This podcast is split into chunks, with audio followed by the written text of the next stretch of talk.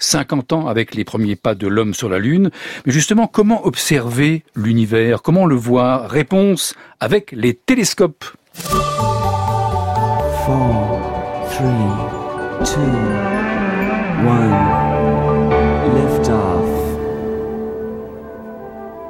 Qui n'a pas été émerveillé en contemplant un jour, dans un album d'astronomie ou sur Internet, les magnifiques clichés d'étoiles, de nébuleuses, de galaxies?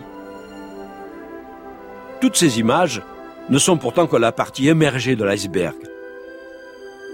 Parce que la lumière que nous voyons n'est qu'un petit chapitre dans un grand livre appelé rayonnement électromagnétique. Ondes radio, micro-ondes, infrarouges, ultraviolets, rayons X et rayons gamma en font partie au même titre que la lumière visible. Il s'agit du même phénomène physique, porté par des particules vibrantes, appelées photons, mais de longueur d'onde, de fréquence et d'énergie différentes. Or, les astres émettent dans toute la gamme du rayonnement électromagnétique. Si l'on veut bien comprendre leur fonctionnement, il faut pouvoir les observer sous toutes leurs coutures. L'atmosphère ne laisse cependant passer que la lumière visible et les ondes radio. Tout le reste est absorbé. Elle empêche ainsi le télescope au sol de travailler dans toutes les longueurs d'onde. La solution? Embarquer le télescope sur des fusées ou des satellites pour capter directement la palette des lumières venues de l'espace. Les astronomes ont donc conçu toute une batterie d'instruments capables d'observer l'univers dans toutes les longueurs d'onde, chaque domaine du rayonnement électromagnétique exigeant un détecteur à la technologie très particulière. À l'heure actuelle, 90% de l'information collectée sur le ciel provient des télescopes fonctionnant dans l'espace. Alors comment parler de ces détecteurs embarqués sans commencer par le télescope spatial Hubble?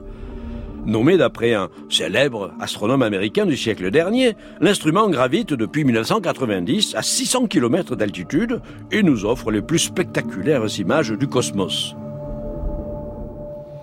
développé par les agences spatiales américaines et européennes et équipé d'un miroir principal de 2,40 m de diamètre, le Hubble Space Telescope, HST pour les intimes, observe dans le domaine des longueurs d'onde visibles, l'ultraviolet et le proche infrarouge. Avec ses clichés de champs profonds montrant des milliers de galaxies, il a notamment fourni un aperçu sans précédent sur la structure à grande échelle de l'univers mais après plus de 25 ans de bons et loyaux services, il sera inéluctablement mis au rencard dans la prochaine décennie. Son successeur, le James Webb Telescope, nommé en hommage à un ancien administrateur de la NASA, va prendre sa place dans le ciel en 2021 avec des capacités nettement supérieures, notamment un miroir de 6 mètres et demi et un positionnement bien plus favorable. En effet, tous les télescopes spatiaux ne sont pas en orbite autour de la Terre. Certains le sont plus avantageusement autour du Soleil, positionnés en un point d'équilibre particulier du système Terre-Soleil appelé le point de Lagrange.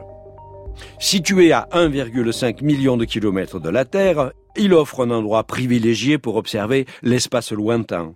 Et le James Webb Telescope y rejoindra plusieurs autres télescopes majeurs déjà installés aux meilleures places l'embarquement de détecteurs spécifiques pour les rayonnements X et gamma a commencé dès les années 1970. Avec des télescopes nommés Einstein, XMM Newton, Chandra ou encore Intégral, est apparue l'image du ciel tel qu'il palpite dans ses fenêtres de haute énergie, révélant toute une série de phénomènes astrophysiques extrêmement violents, comme les trous noirs, les explosions d'étoiles ou encore les sursauts gamma. Le domaine infrarouge dévoile pour sa part l'univers froid.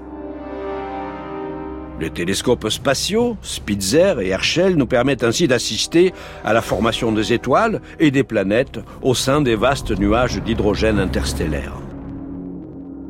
Mentionnons pour finir le télescope généraliste Gaia de l'Agence spatiale européenne, au lancement duquel j'ai eu la chance d'assister en 2013 depuis la base de Kourou en Guyane. C'est le satellite de tous les records. Sa caméra numérique, la plus grande jamais lancée dans l'espace, a mesuré les caractéristiques de plus d'un milliard d'objets célestes, allant des astéroïdes proches jusqu'aux quasars les plus lointains, en passant par les étoiles de notre Voie lactée, les supernovas et les galaxies.